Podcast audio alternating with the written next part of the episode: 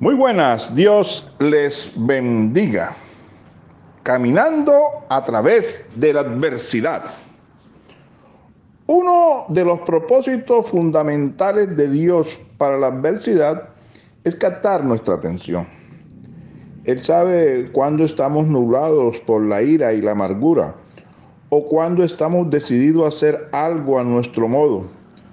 Puede ser que Él permita la adversidad para derribarnos.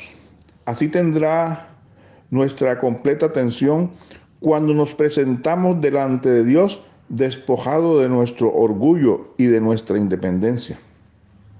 Saulo de Tarso, a quien más tarde se le conoció como el apóstol Pablo, tuvo que aprender su lección de esta manera.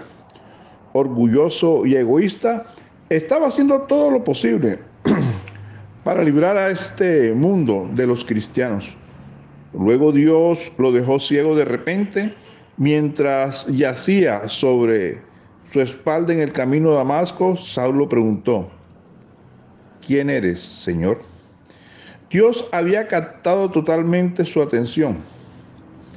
En ese momento debió haber parecido como una parada en seco en la labor de su vida que en realidad fue el comienzo de una extraordinaria carrera de predicación del Evangelio.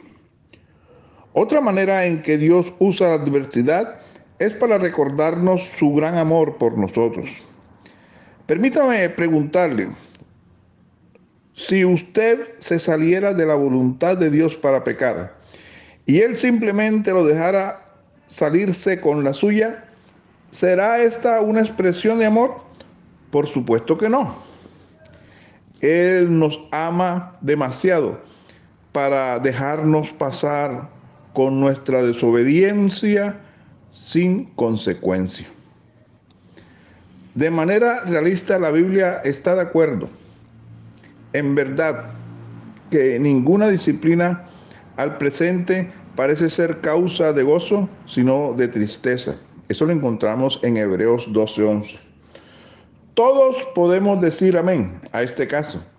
Debemos entender que así como disciplinamos amorosamente a nuestros hijos para protegerlos de desarrollar patrones dañinos de pensamiento y de conducta, así nuestro Padre Celestial nos capacita por medio de la disciplina para producir un fruto apacible de justicia. En Hebreos 12, del 5 al 6 dice, Hijo mío, no menosprecies la disciplina del Señor, ni desmayes cuando eres reprendido por Él, porque el Señor al que ama, disciplina y azota a todo el que recibe por hijo. Así que si está experimentando adversidad, permita que esta sea un recordatorio del gran amor de Dios por usted. Acuérdese que es prueba. Y dice la palabra de Dios que juntamente con la prueba vendrá la salida. Que Dios les bendiga.